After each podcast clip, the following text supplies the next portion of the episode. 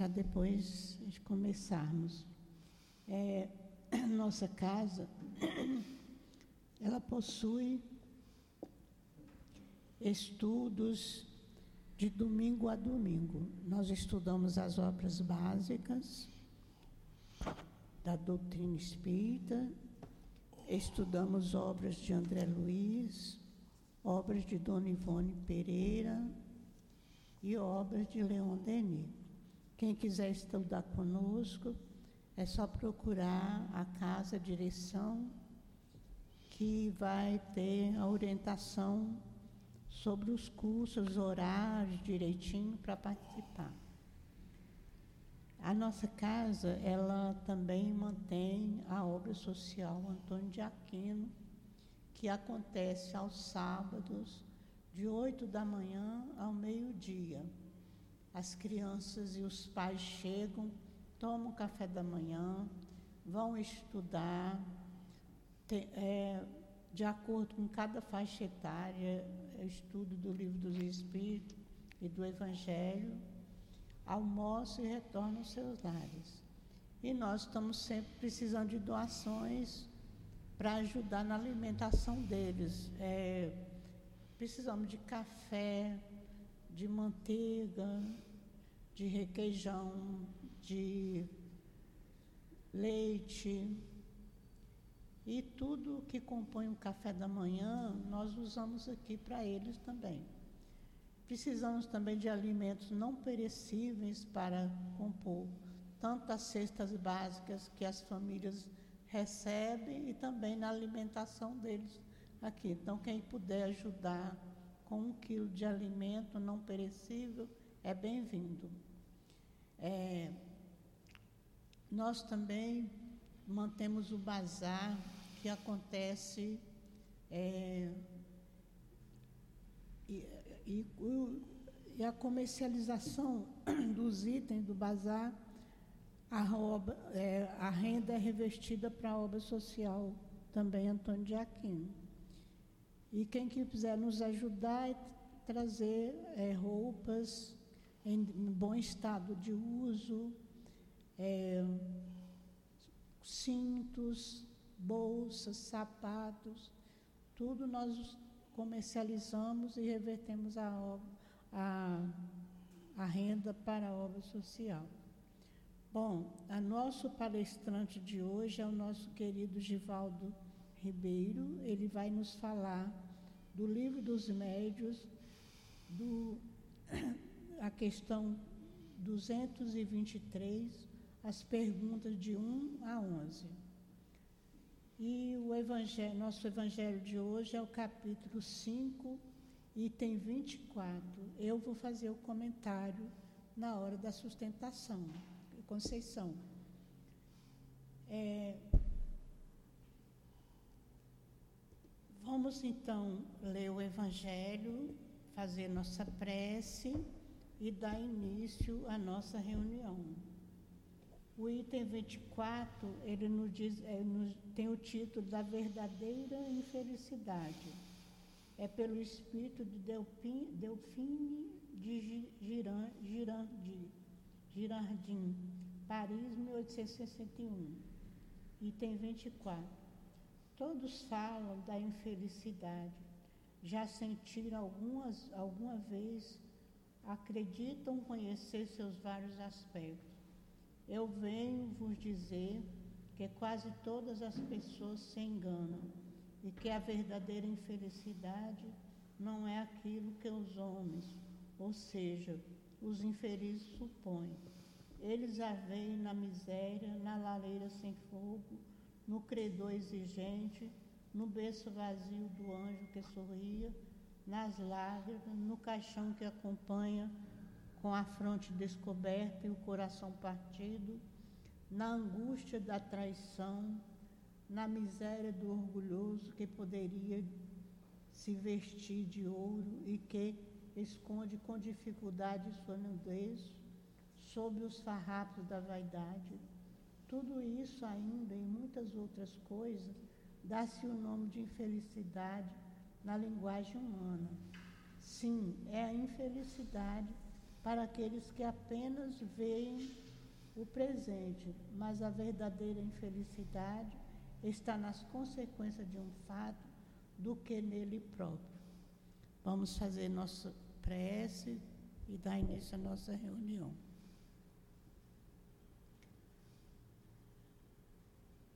Senhor Jesus, Mestre querido, Mestre amado, nós te rogamos, Senhor, nesse instante, a sua proteção, a sua ajuda para a nossa reunião da manhã de hoje. Envolva todos que aqui estão em tuas bênçãos de paz, de luz, de amor, de harmonia, de equilíbrio. Envolva o nosso orador Givaldo, ampare ele, que o altivo possa estar com ele, ajudando. Ajude-me na hora da sustentação e ajude a todos nós que aqui estamos, Senhor.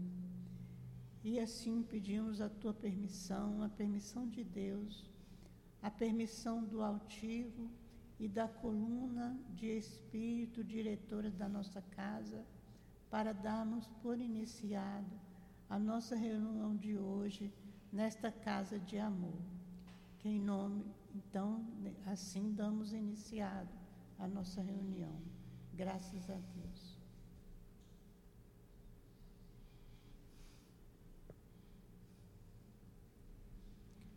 Bom, eu não estou com o livro dos médios aqui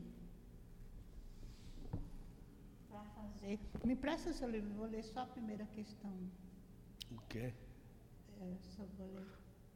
Aqui não é o livro dos médios, não. Esse livro dos médios. Só para situar o pessoal. Não tem livro dos médios Tá, aqui. livro dos tá médios. Bom, então vamos lá. Na, a questão do livro dos médios é a questão 223. 223, Então, mas pergunta 1. Se você quiser, está aqui, ó. Está aqui, ó. É, matar aqui também, é 223. É porque eu ia ler, mas não estou sem o livro aqui. Vamos passar a palavra então ao nosso orador Givaldo, que vai nos trazer o estudo desta manhã de hoje. Está com ele, Givaldo. Deus te Obrigado. abençoe.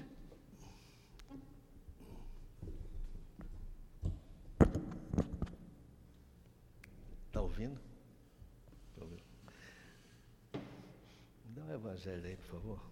O que você quer? Comentar um pouquinho sobre essa mensagem que ela, que ela falou, do capítulo 5. Mas antes de tudo, queria desejar um bom dia a todos, tá? Alegria muito grande a gente estar aqui na casa é, para estudar sobre certas, certas realidades que a gente às vezes convive e às vezes não prestamos muita atenção, né? Aquilo vai passando batido, a gente vai convivendo com aquilo, achando que aquilo é normal e às vezes não é normal, né? E essa mensagem que a nossa irmã leu, né, do Evangelho, me chamou muita atenção antes da gente entrar no nosso estudo, porque ela vem falando da verdadeira desgraça. Né? Vocês vejam que, que concepção diferente que muitas vezes a gente tem com relação à vivência que todos nós na vida já passou, né? E continuamos até a passar.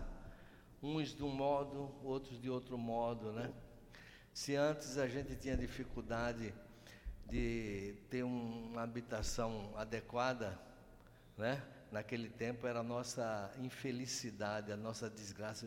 Poxa, eu não tenho onde morar, ou eu moro muito mal, né? Então era uma infelicidade aquilo. Outras vezes a gente tem uma doença, né? Uma enfermidade grave e a gente vê que aquela enfermidade para nós também é uma é uma infelicidade aquilo, né? Outras vezes é a questão do emprego, né? Precisamos de ter um emprego para custear nossas nossas despesas da nossa casa, dos nossos filhos, porque não existe coisa mais desagradável do que a gente a gente estar diante de nossos familiares, né? E não termos assim o suficiente para comprar uma alimentação, para pagar despesas. Então tudo isso são aquilo que a nossa irmã aqui chamou de, de infelicidade, né? Mas ela disse que nem sempre esse tipo de infelicidade é, é uma verdadeira infelicidade, porque às vezes a, a felicidade ou a infelicidade está na consequência que aquele ato traz, né? O que é que ela quer dizer com isso, quando ela fala que a consequência daqueles atos? Então, muitas vezes a gente, por exemplo, portador de uma enfermidade grave, a gente tem aquilo como uma infelicidade. Mas acontece que se nós analisarmos o fato pelo lado espiritual, a gente vai tendo uma outra compreensão de que aquilo que a gente está passando é uma realidade que vai fazer com que a gente pague, entre aspas, né, no bom sentido, alguma coisa que lá atrás não foi muito bem equacionada. E que agora, para nós equacionarmos com aquilo, tivemos que vir com uma enfermidade grave daquela, com uma cegueira, ou com um câncer, ou com alguma coisa. Então, como nós somos espíritos, e somos espíritos imortais, né? na nossa condição de espírito, nos faz com que sejamos imortais. Simples assim, né? Então, se lá numa outra oportunidade eu cometi um delito grave contra mim mesmo ou contra uma outra pessoa, né? É muito justo que a lei de Deus faça com que eu tenha que me ressarcir perante aquela lei de Deus. Então, aquele mal que eu fiz lá atrás a alguém, eu vou ter que ressarcir esse mal aqui agora. Então, o sofrimento que eu passo agora, na verdade, é consequência de algo equivocado que eu fiz antes, né? E por que isso, essa consequência é boa? É boa porque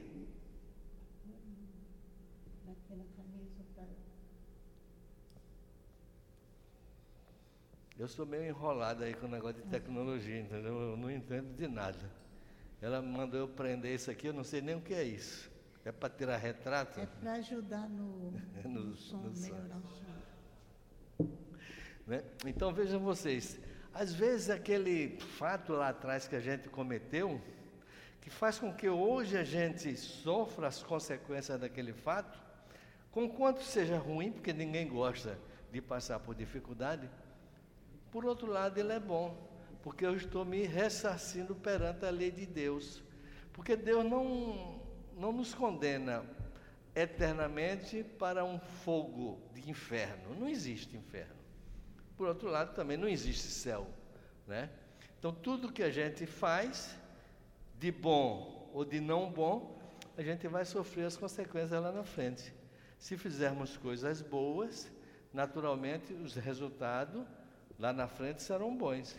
Se fizermos coisas não boas, os resultados serão também não bons. Né? É por isso que a doutrina espírita recomenda para nós né, um, uma expressão assim que virou assim um clichê que é muito falado, né? Que fora da caridade não há salvação. Ela está querendo dizer com isso que fora do bem, do amor, da prática do amor, da prática da solidariedade, da, da prática da abnegação, enfim, dessas virtudes que se transformam tudo em bondade, sem essas virtudes não haverá salvação.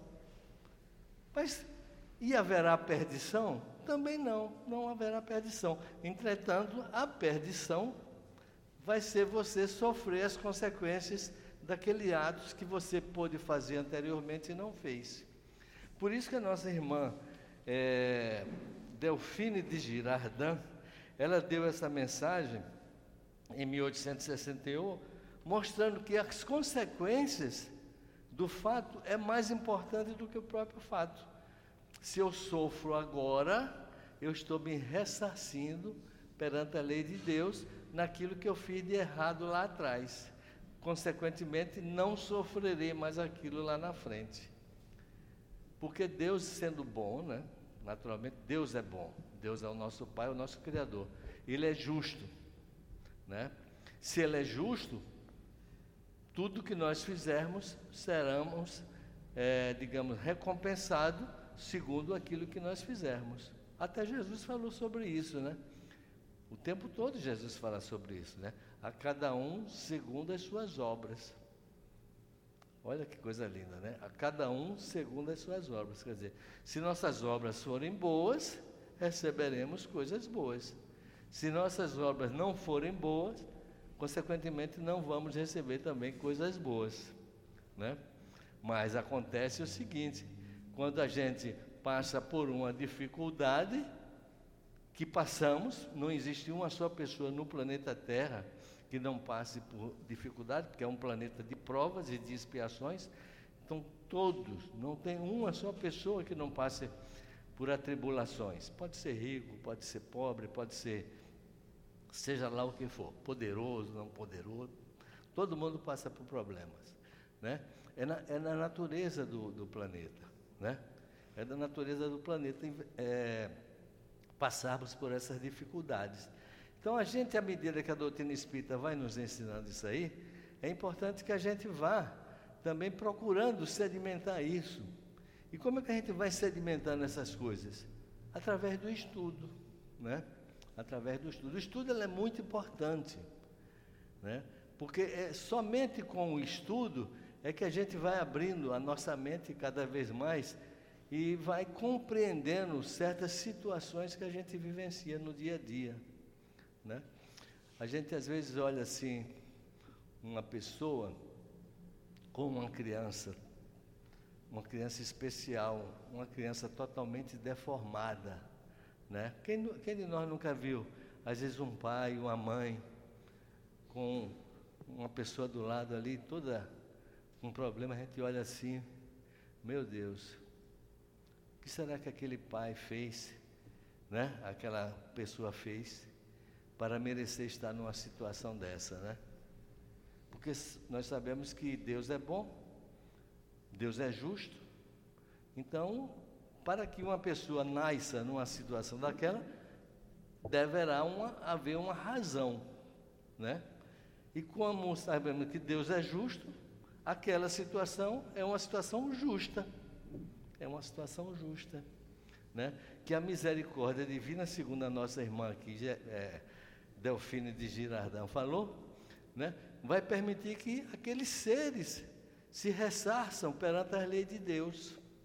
Uma certa feita, nós estávamos lá em Caxias, num centro espírita chamado Centro Espírita Bezerra de Menezes, e a gente estava fazendo um estudo lá, e eu estava com uma senhora lá do Leão Denis, ela deve ter conhecido, a dona Lúcia Moreira, né, dona Lúcia Moreira. Dona Lúcia Moreira era uma senhora muito estudiosa da doutrina espírita, muito respeitada, né? Então, ela, ela cochichou assim comigo na mesa, disse, está vendo aquelas duas pessoas ali? Era uma senhora, né? Com um garoto, um garoto portador assim de uma síndrome bastante um, um grau assim de, de síndrome de Down bastante elevado, muito deformado. Aí ela diz assim: Olha, eu estou vendo ali a sinhazinha e o amante dela, que era escravo. Aí eu não entendi nada, né? Oh, dona Lúcia, que história é essa? Então, na visão mediúnica dela, ela estava vendo aqueles dois seres lá no passado, quando na condição de, de uma senhora de escravos, né? uma sinhazinha, tinha aquele jovem como amante e era um escravo dela. Então, tanto um quanto o outro, por uma razão ou outra, eram devedores da lei e que agora estavam juntos na condição de mãe e filho. A mãe, né, tendo que receber aquele filho naquela situação, porque naturalmente ele, devedor da lei, precisava passar por aquilo, e ela também que veio na condição de mãe agora para cuidar dele. Então, aquelas duas almas devedoras da lei, pelo menos cumprindo esta tarefa, elas se ressarcem perante a lei de Deus no que se refere aquelas faltas, porque nós temos muitas faltas, muitas faltas, né? Então somos todos devedores da lei. É por isso que a Delfine falou que a verdadeira felicidade ou infelicidade não está no fato em si, mas na consequência do fato, né? Então, para aquelas dois, dois seres, né, que ela, na, na, na visão mediúnica dela, viu lá atrás, talvez um século antes, na condição de uma senhora de escravo e seu escravo e amante, né, estavam agora os dois juntos numa situação totalmente contrária àquilo de lá atrás. Estavam se ressarcindo perante a lei de Deus. Consequentemente, estavam tendo uma felicidade. Mas o conceito de felicidade nosso é um conceito muito equivocado. Né? Nós imaginamos, imaginamos a felicidade como, como algo que venha satisfazer os nossos sentidos físicos. Né?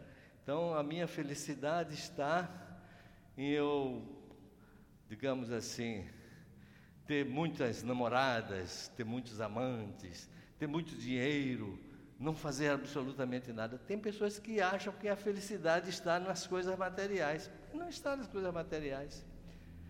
A felicidade ela não está naquilo que atende os nossos sentidos físicos.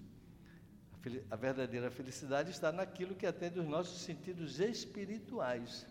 Porque são esses sentidos espirituais que vai nos trazer boas consequências lá na frente, né? Então, meus irmãos, a gente precisa vir estudar. Essa casa eu, eu fiquei muito feliz quando eu vi o Newton né, criar esse horário de estudo aqui, falando do livro dos médios. Porque é muito comum nas casas espíritas, por onde a gente anda, não terem palestras públicas falando do livro dos médios. Existem muitas palestras públicas falando sobre o Evangelho, né, segundo o Espiritismo, e sobre o livro dos Espíritos, que são importantíssimos. Importantíssimos, não tem dúvida sobre isso. Mas o livro dos médios também é tão importante quanto, né? Porque aí a gente vai entender é, com mais segurança o porquê desse relacionamento que existe, né? O que é ser um médium? O que é ser um médium? Às vezes a gente vê assim, Poxa, eu vou lá no centro hoje para tomar um passe. É importante eu tomar um passe? É, é muito importante. Acontece que se nós não tivermos um pensamento elevado, né? Se nós não tivermos um pensamento elevado, às vezes a gente vir para a casa espírita com o intuito somente de tomar um passe, aquele passe não vai surtir efeito nenhum, porque a pessoa está transmitindo aquelas energias e o meu pensamento está em outro local. Não adianta absolutamente nada, né? Então, há uma necessidade que a gente tenha essa compreensão que para eu receber o benefício, eu tenho que me preparar para ele.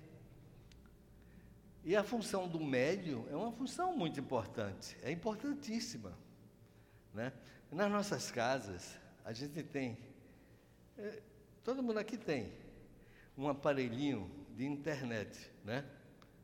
É chamado de wireless, ou modem, né? O modem. O que é que o modem, obrigado aí que ela, me, me fugiu essa palavra modem, desde ontem que eu estou querendo falar, ele não me lembra. Modem.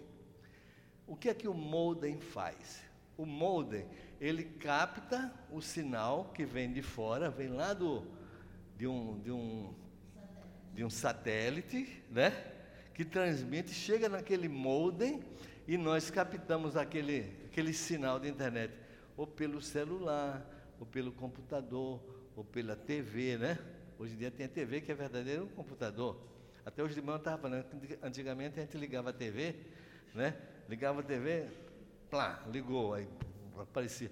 Quero canal 4, plá, canal 4, canal 6. Hoje em dia a TV é um computador. Você vê tudo na TV. TV, de, TV chamada TV de, como é minha irmã, de plasma. É plasma não, plasma já é. É, é Smart, Smart TV. Né? Então o médium é como se fosse esse molden. Né? Então, nós, como médiums, captamos sinais Nós somos uma antena psíquica, captamos sinais que vêm do plano espiritual, né? Esse sinal vem através de quê? De um espírito. Esse espírito é igualzinho a gente, só que ele não tem um corpo físico. É uma pessoa que já existiu, muitas vezes se trata de um pai, de uma mãe, de um marido, de uma esposa, de um vizinho, né? tem vizinho também, tá gente? De um patrão, ou de uma pessoa boa por natureza. Nós, a nossa sintonia que vai captar, né? Nosso moldenzinho é que vai captar aquela energia que a gente recebe. Então, se eu tenho um, uma abertura de sintonia vibratória voltada para coisas elevadas, para coisas boas, naturalmente vou captar o quê? Energias boas, energias elevadas. Por outro lado, se a nossa sintonia é de maldade, é de inveja, é de ciúme, vou captar o quê? Essa, essas mesmas energias. Né? Então, o médio é quem vai dar qualidade àquilo que ele vai receber. Por outro lado, o médio, olha que coisa interessante.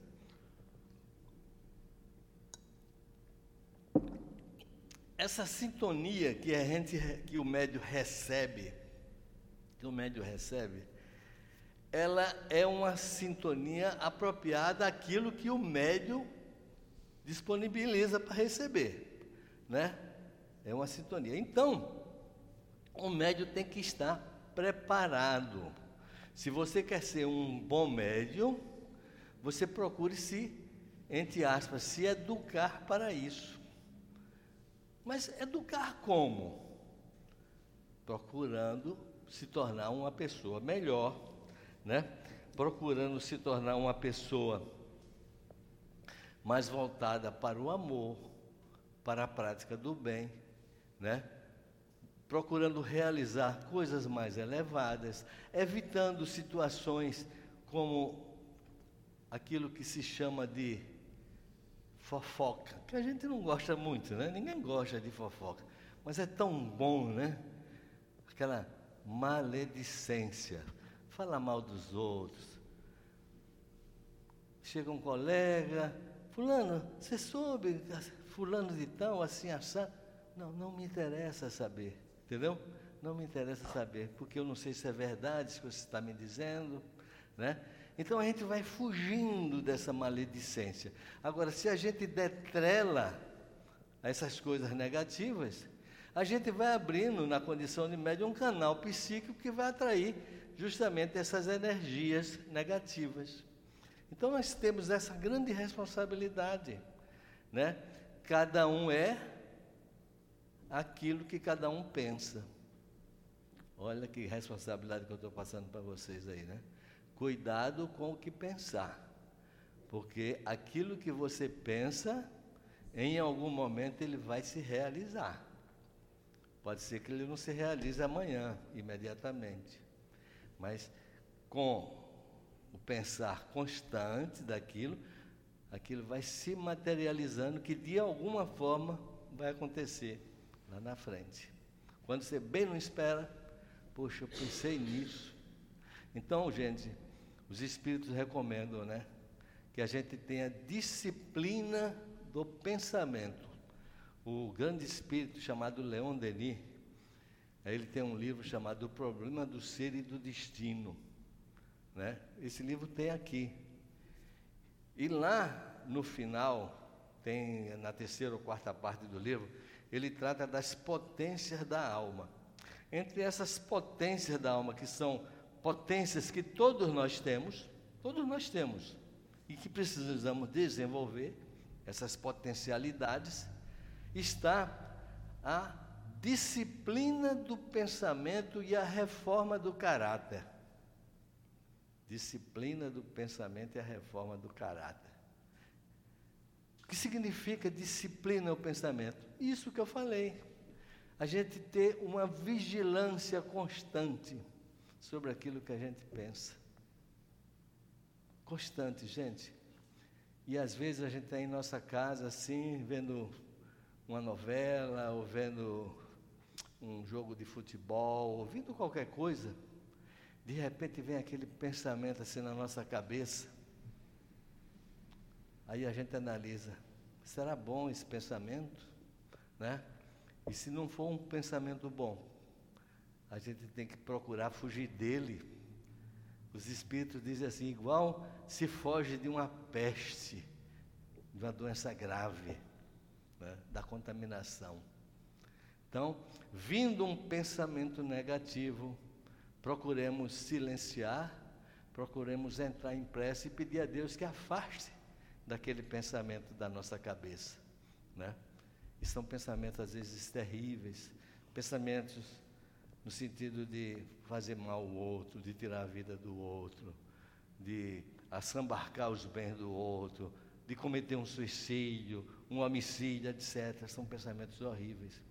Então, é muito importante a disciplina do pensamento. E o outro que Leon Denis fala, né, a reforma do caráter. A reforma do caráter é justamente a gente procurar realizar coisas boas. Não são fáceis de fazer, né? Mas a gente tem que tentar. Toda caminhada não começa com o primeiro passo. Eu vou dar uma caminhada de dois quilômetros. Eu tenho que ter o primeiro passo. Devagarinho, devagarinho, vou e volto. Assim, a nossa reforma de caráter. Então, eu vou começar a por exemplo, aqui à Casa Espírita. Ô, Nilton, tem alguma coisa aí que eu possa ajudar aí, vocês não trabalham aí com as crianças que chegam aí dia de sábado? Aí o Nilton vai dizer assim, o que é que você pode fazer? Olha, Nilton, eu não posso dar nada, que eu sou muito pobre, não posso dar nada. Mas eu, eu posso varrer o centro. Aí, beleza, vem para cá, varrer o centro. Já está fazendo alguma coisa útil. Né? Outra tem habilidade em cuidar de criança. Por que não vir ajudar na evangelização das crianças? Outros têm capacidade de é, cozinhar, né, trabalhar na cozinha. E assim vai aparecendo, e a gente vai procurando né, é, essa reforma do nosso caráter procurando fazer coisas boas, elevadas. E com o passar dos tempos, a gente vai fazendo outras coisas, e a gente vai assumindo aqueles compromissos, a tal ponto de que muitas vezes a gente vai, vai ser assediado por um companheiro, um vizinho, seja lá quem for, que venha nos contar coisas de um terceiro, e você vai dizer, fulano, isso não me interessa não. Isso não me interessa saber, eu não posso resolver esse problema. Isso é problema dele, então não me interessa saber, não. Poxa, você está metida, depois que você deu, deu para ir para o centro, ficou, virou um santo. Não, não virei santo, eu continuo a mesma coisa. Estou ah, aprendendo, estou querendo me melhorar. Estou né? querendo melhorar. E assim é um trabalho contínuo que a gente vai fazendo. E mais tarde você vai vendo o resultado disso. Você, aquilo que lhe atormentava lá atrás, já vai parecer, não vai lhe atormentar tanto né? Aquelas dificuldades que você tinha, você já vai vai continuar com ela, mas não tendo aquele mesmo efeito que antes exercia sobre você, né? E aí a gente vai alcançando, vamos dizer assim, esse estado de felicidade. A gente não enricou, a gente não ficou mais bonito, não ficou mais jovem, mas a gente está bem, a gente está bem, estamos felizes. Então é isso que o papel do médio, propriamente dito, ele é muito importante nisso, né? em você saber selecionar, né? É, digamos assim, as influências que você recebe no seu modem, né? Mas para isso exige sacrifícios, né? Mas não se consegue nada sem que seja com sacrifício, né? Olha aqui, ó, esse livro aqui. Educação e papel dos médios, que eu peguei para trazer para vocês. Diz assim: ó, nada de grande se adquire sem esforço. Nada de, é, é a primeira frase. Isso dá para a gente debater uma de manhã inteira, se o estudo fosse interativo, né? Nada de, de grande se adquire sem esforço. Então, se nós queremos adquirir alguma coisa que é grandiosa para nós, que é bom para nós, nós temos que fazer esforço. Ou seja, sair do nosso estado assim de conforto, né? Sair da zona de conforto, como diz, né? Da zona de conforto. Precisamos fazer esforço para isso, porque a gente vem, a gente, há milênios praticando aquilo, e de repente a gente vislumbra uma luz no fim do túnel Aí eu digo, eu vou naquele caminho, mas eu preciso fazer esforço, porque eu estou tão viciado, né? Estou tão satisfeito com aquela minha situação, né? Tão satisfeito. Então precisamos fazer esforço. E ele diz assim: uma lenta e laboriosa iniciação é imposta àqueles que procuram os bens superiores. Uma lenta e laboriosa. Laboriosa significa trabalha, trabalhosa precisa a todos aqueles que procuram os bens superiores. Como todas as coisas, a formação e o exercício da, medi da mediunidade encontram dificuldades. Então, no sentido de você ir em busca dessas coisas superiores, as dificuldades aparecem. Né? É quando a gente começa a, a vir à casa espírita, ou uma outra religião qualquer. A gente não tem preconceito de, com nenhuma religião. Toda religião é boa. Né? Pode ser lá no evangélico, pode ser lá na igreja católica, na Umbanda, não tem problema. Tudo isso é bom. Né? Mas na hora que você procura aquilo, você tem que vencer dificuldades. Ah, hoje eu não vou porque está chovendo. Ah, eu não vou porque está muito quente. Eu não vou porque eu tenho que fazer comida para o meu marido ou para minha esposa. Não, gente. Atribuiu o objetivo de melhoria, vá, independente de qualquer coisa. Tem que vencer esse sacrifício, né? Não podemos se deixar vencer. Já fomos vencidos tanto lá atrás, né? Então, o cumprimento da tarefa né, do, do médio propriamente dito, muitas vezes é desconhecida, né, do próprio médio. Todos nós somos médios, todos nós somos médios. Porque segundo o, codificador da doutrina falou, que todo aquele que, de algum modo, sentir a influência do plano espiritual, é de algum modo um médio, né? E essa influência do plano espiritual, a gente sente o tempo todo. O tempo todo. Aí vocês podem dizer assim, pô, mas eu nunca senti.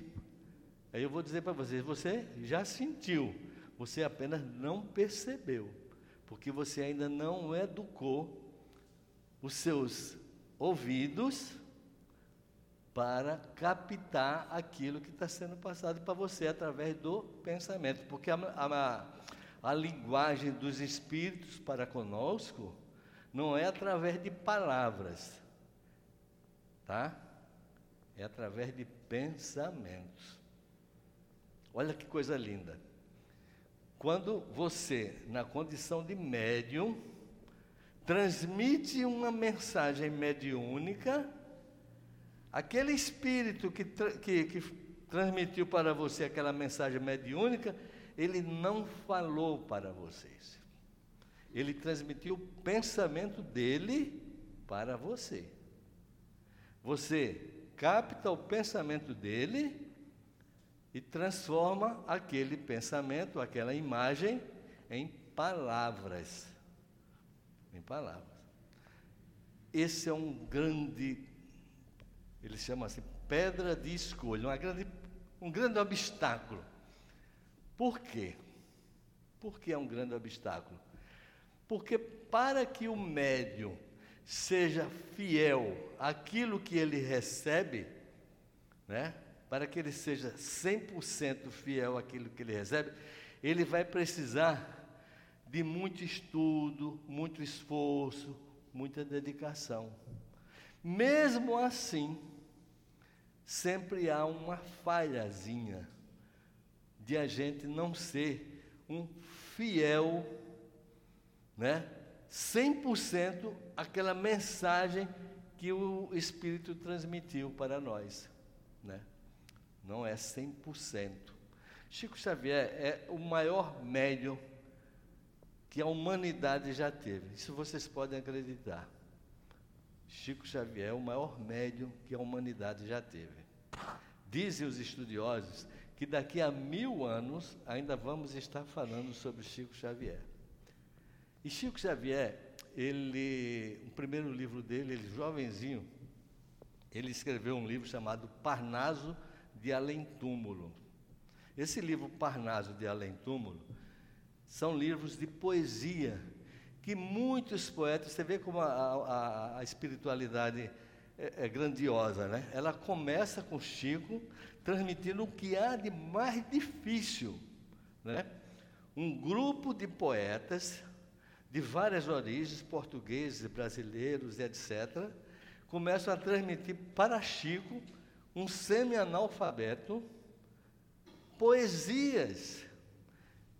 E ele então pega aquelas poesias, aquele pensamento que vem, transforma aqueles pensamentos em palavras e cria aquelas poesias, né? De vários espíritos. Esse livro ainda existe aí. Inclusive, ele tem sido atualizado ao longo dos anos com, com outras poesias que foram chegando. Tem uma poesia de Castro Alves, que um crítico literário chamado Agripino Grieco, lá atrás, no sentido de deboche, ele disse assim: Ah, a morte fez muito mal ao Castro Alves. Por quê? Mas por quê? Está aqui é atribuído esse médio Chico Xavier essa poesia de Castro Alves, mas não está 100% de acordo com o estilo literário de Castro Alves, porque todos nós sabemos que os literatos têm um estilo. Pelo estilo literário você identifica se aquela obra é de fulano ou de Beltrano, né? É o estilo, estilística.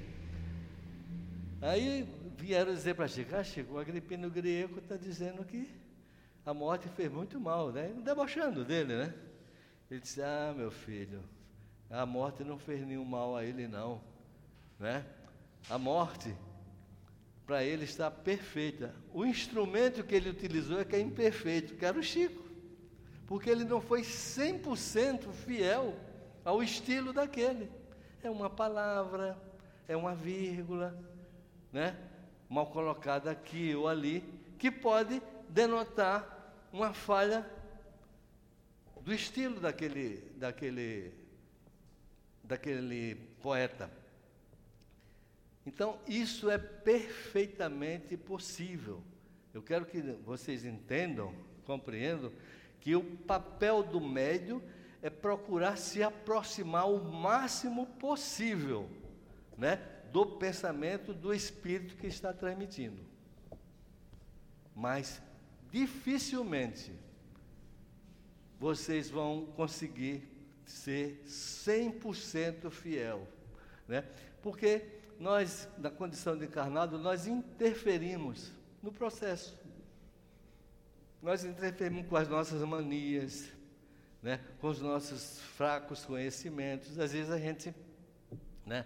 Por exemplo, um músico, Frederic Chopin, ele transmite um pensamento para um médium, né? Se aquele médium não tiver, vamos dizer que ele queira transmitir um noturno, uma obra musical, né? Por aquele médium. Se aquele médium não tiver conhecimento musical, ele vai fazer o quê? Nada. Não vai conseguir fazer nada. É igual pegar para você, pegar um violão com as cordas tudo é, por melhor que você seja violonista, você não vai conseguir tirar som nenhum daquilo, né? Então, o médio tem esse papel, né? Por isso que o estudo de hoje fala, né? É, o papel dos médios na comunicação espírita, né? Então, o médio tem que procurar estudar, né, se especializar naquilo que ele quer, né, para então ele ser o mais fiel possível à mensagem que está sendo transmitida para ele. Tem algumas perguntas, Vai até que horas? Até 10 para 10 para as 10, né? Mas aquele horas está um pouquinho atrasado, tá? Está um pouquinho atrasado. Mas vamos lá. Tem algumas perguntas que eu anotei aqui para vocês, né? Dentro desse contexto que a gente conversou agora, que diz o seguinte: no momento em que exerce sua faculdade, o médio se acha em estado perfeitamente normal? E eles respondem: às vezes se acha num estado de transe, ou de crise, ele chama de crise também, mais ou menos definido. É isso que o fadiga, ou seja, que cansa, e é por isso que ele necessita de repouso. Mas seu estado não difere muito do normal, sobretudo nos médios escreventes. Então, muitas vezes o médio está ali, você não vê alteração nenhuma nele. Se à medida vocês forem começar a trabalhar em mediunidade, na mesa mediúnica, você vai ver que vai chegar o, o espírito, né? aqui nós temos a Edilane, né? e ela vai começar a escrever, e você não vai sentir transformação nenhuma nela. Não vai se bater, não vai cair, nada disso normal, entendeu? Então, ele está num estado mais ou menos normal. Tem uns que é mais, né? que denota assim alterações, outros não. A gente observou muito lá no Leão Denis, quando o senhor Altivo, que é o patrono até aqui dessa casa, ele recebia mensagem assim, de espíritos como o doutor Erma, como Baltazar, como Luiz, né? o Montânio de Aquino. E uma vez nós estávamos conversando depois de um encontro espírita lá, e estávamos ali, assim mesmo, assim, como está aqui agora, né? Aí de repente, acabou, levou, vou, veio para a mesa sentou. Daqui a pouco ele começou a falar. Baltazar, pela graça infinita de Deus, sem nenhuma alteração, como se nada tivesse acontecendo. Né? É por isso que nessa pergunta aqui ele diz: às vezes ele se acha num estado mais ou menos definido de crise ou de transe. Mais ou menos. Agora, tem outros que você vê mais caracterizado. Depois ele faz uma pergunta assim: as comunicações escritas ou verbais podem ser também do próprio espírito do médio? Gente, vocês não fazem não fazem, como é que diz, meu Deus? Ideia da dificuldade que é essa questão. E parece assim tão simples, né? As comunicações escritas ou verbais, faladas, podem ser também do próprio espírito do médium. O que é isso? Próprio espírito do médium? Não é do espírito comunicante através do médium? Não, é do próprio espírito do médium. Porque todos nós somos médiums.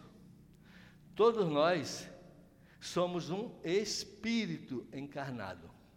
Então, além de sermos médios, nós somos um espírito que está encarnado nesse corpo.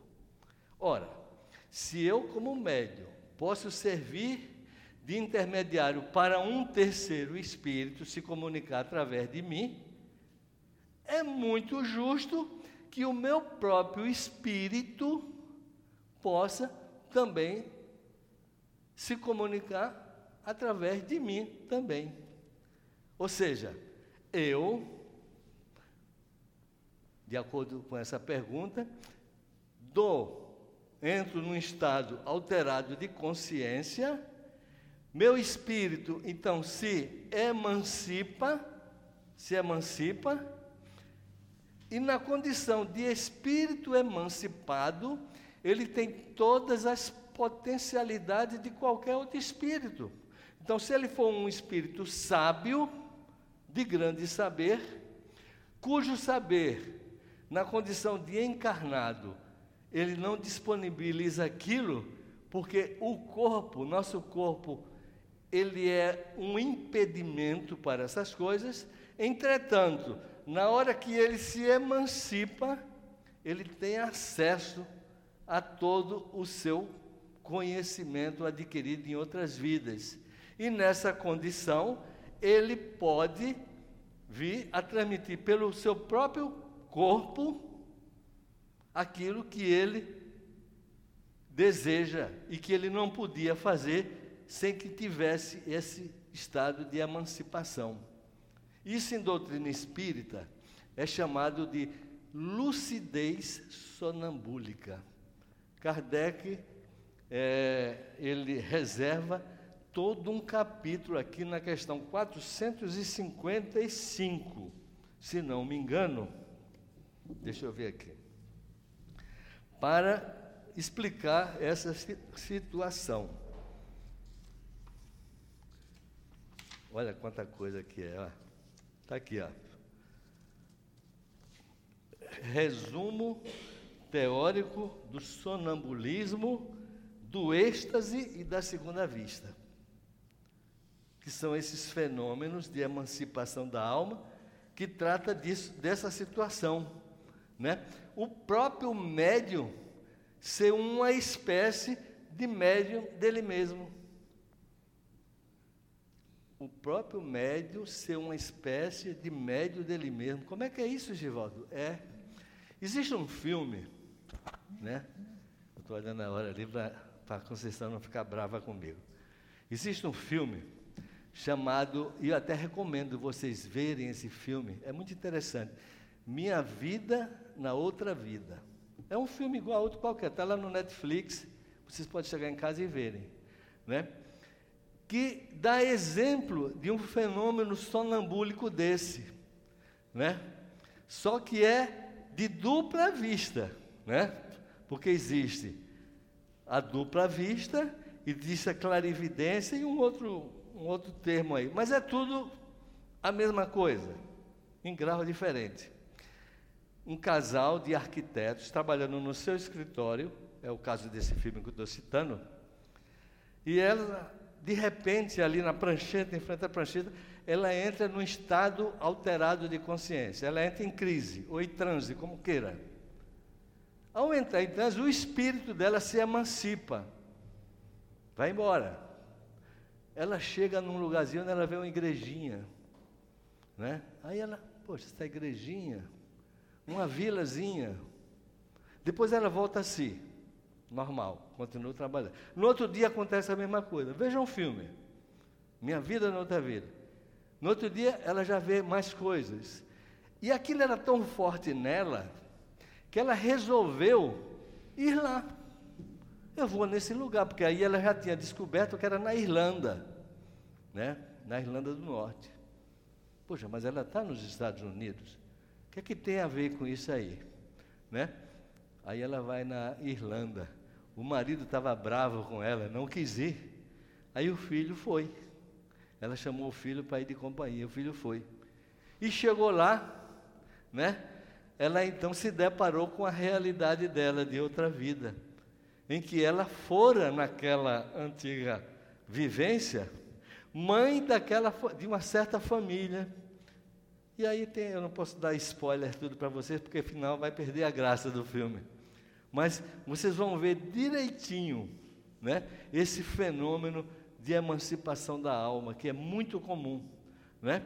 Então, o médium, além dele ter esse papel de ser o intermediário do espírito, o médium também pode ser, entre aspas, intermediário do seu próprio espírito. Não é lindo isso? É lindo. Agora a gente precisa estudar. A gente precisa estudar, né? Porque somente estudando é que a gente vai compreendendo, como Leon Denis diz aqui para nós. Nada de grande se adquire sem esforço. Precisamos fazer esforço. Precisamos sair do nosso, do, da nossa zona de conforto em busca do conhecimento. Porque essa realidade nos toca muito de perto, porque todos nós somos médios e, portanto, somos intermediários, né? Precisamos abrir os nossos canais de comunicações, porque, segundo eles falam para nós, só para encerrar, diz o seguinte: uma multidão de espírito nos cerca, sempre ávidos de se comunicarem com os humanos. Essa multidão é, sobretudo, composta de almas pouco adiantadas, de espíritos levianos, às vezes maus, que a densidade de seus fluidos retém acorrentados ao nosso mundo. Aí ele diz assim: as inteligências elevadas, de fluidos sutis, de aspirações puras, não permanecem confinados na nossa atmosfera. Então, na nossa atmosfera aqui, está aqueles espíritos cujas vibrações são muito lentas, que são os espíritos tão imperfeitos como nós. E eles estão ao nosso redor, buzinando aqui no nosso ouvido, se nós não tivermos cuidado com aquelas mensagens que a gente recebe, que vem justamente daquele pensamento, a gente finda sendo vítima de um desses espíritos. Aí vocês podem perguntar assim, mas vem cá, e os bondosos espíritos? Aquele de vibrações né, mais elevadas, de aspirações puras. Eles vai responder: esses sobem mais alto na direção aos meios que seu grau de adiantamento lhes assinala. Entretanto, vez ou outra, eles descem novamente, é verdade, para velar pelos seres amados e misturam-se a nós, mas apenas para um fim útil e em casos importantes. Então, os bondosos amigos espirituais, eles não vêm aqui se não houver uma razão que seja de bastante utilidade. O contrário não acontece. É por isso que a gente precisa fazer esforço no sentido de nos melhorarmos. Esse é o papel do médium. Fazer esforço no sentido de nos melhorarmos para podermos receber as boas vibrações da espiritualidade superior. Tá ok? Então, gente, muito obrigado pela atenção. Né? E vamos estudar. E parabéns ao Nilton aí, que idealizou esse estudo do livro dos médios. Muito bom. Muito obrigado a todos. Agradecemos ao Givaldo pelo estudo que ele nos trouxe, os conhecimentos. E vamos agora pedir aos médios que ocupem seus lugares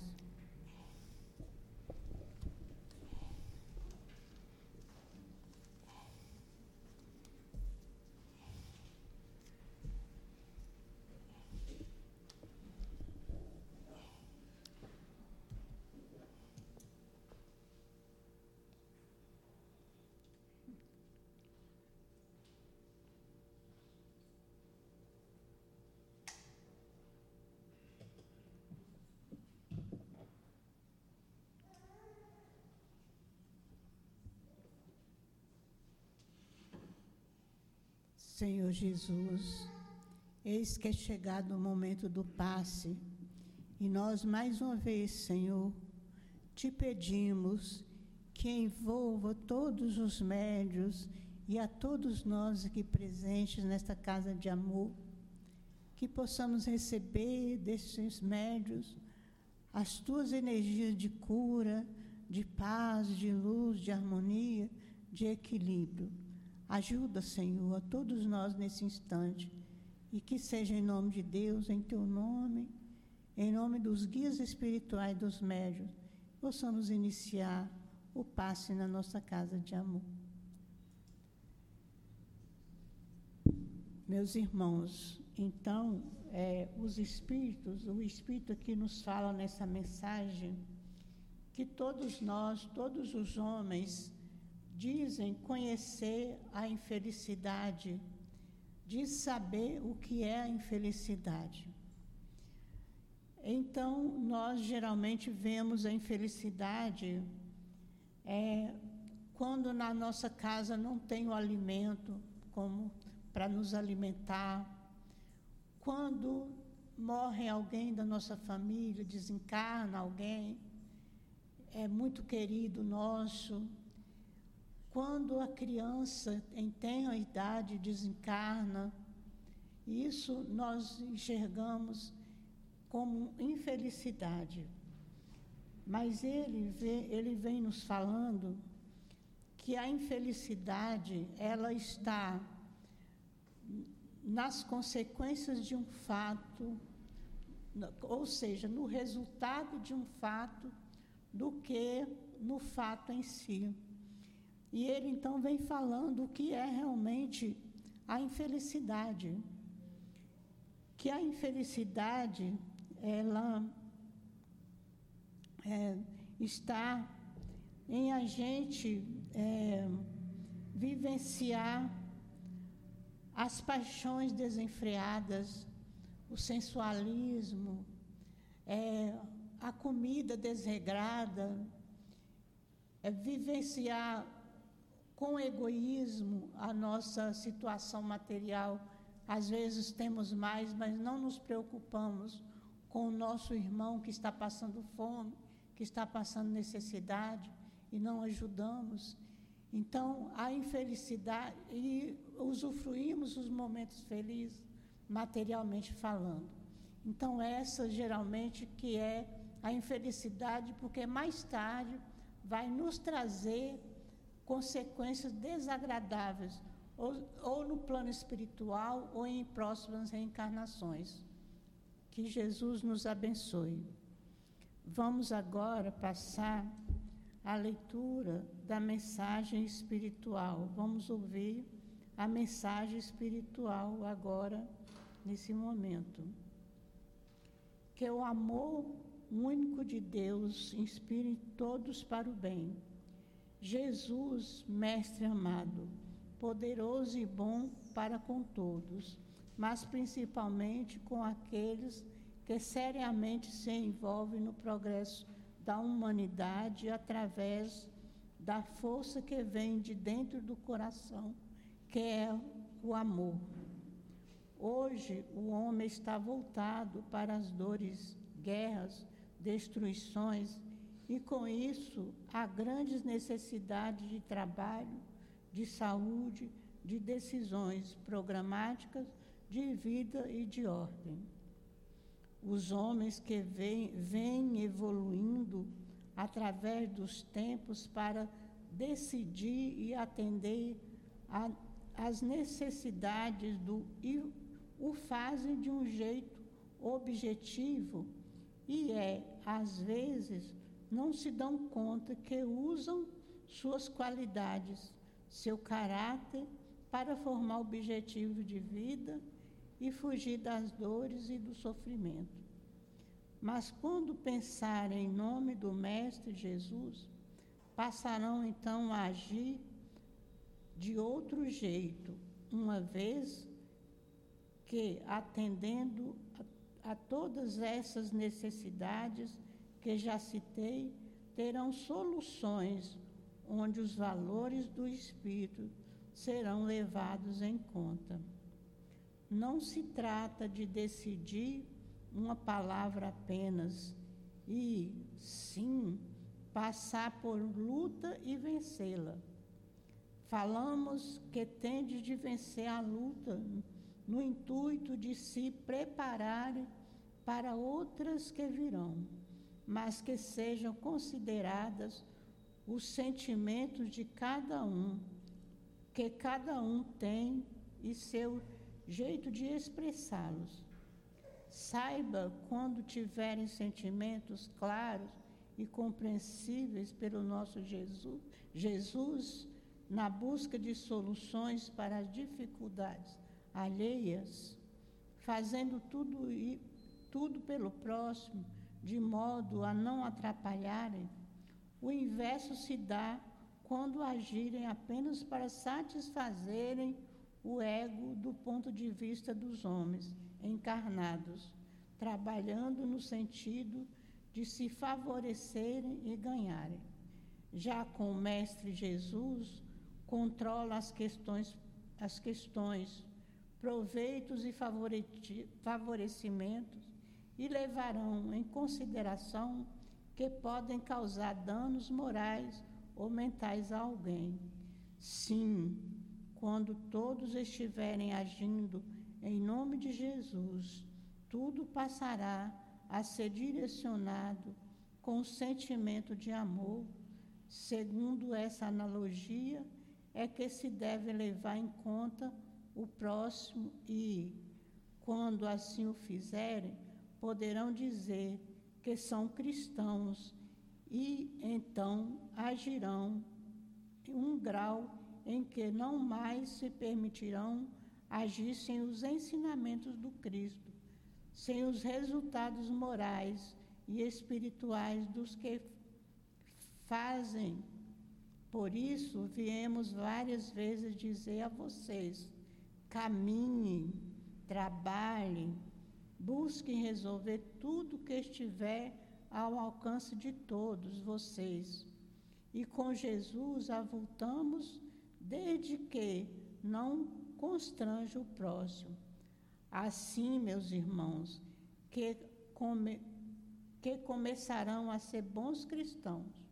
O Cristo, quantos exemplos nos trouxe em tantos aspectos da vida de humanidade. Ele nos mostrou como devemos ser. Pode nos dizer que prestemos atenção à nossa postura, porque nos já conhecemos o seu jeito, o seu pensamento. Somos designados por ele e temos o dever de desenvolver bons sentimentos de um modo geral, dentro de todos nós, desencarnados e encarnados. Para chegarem a esse grau, Somente os séculos nos darão a percepção das necessidades de todos, percepção de valores morais. Falamos, só o Cristo pode ensinar, pode cobrar. Se esforçarem para conviver com esse espírito de tão grande aprendizado moral e intelectual que nenhum de nós, desencarnados e encarnados, temos ideia do, que, do quão grande é o seu amor, do quão grande é sua bondade.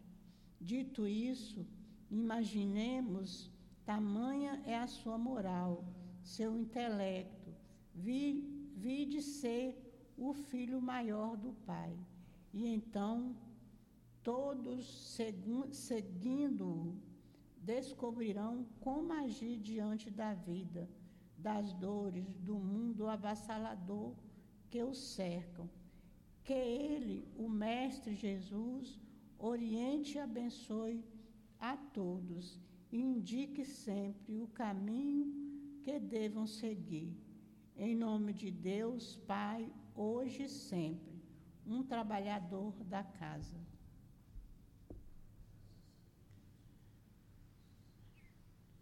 Senhor Jesus, Mestre querido, Mestre amado, chegamos ao final da nossa reunião de hoje e te pedimos, Senhor, que nos acompanhe, nos leve aos nossos lares, sob a tua proteção, sob o teu amparo. Que o teu amor possa envolver a todos nós, envolvendo a humanidade inteira.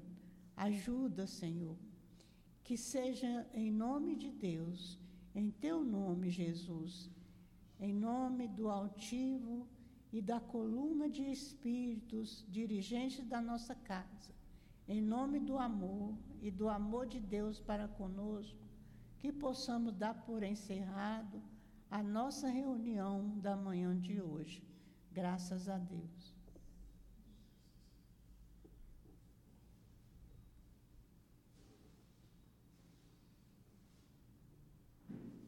CEAP, Centro Espírita Altivo Panfiro. Uma casa de amor.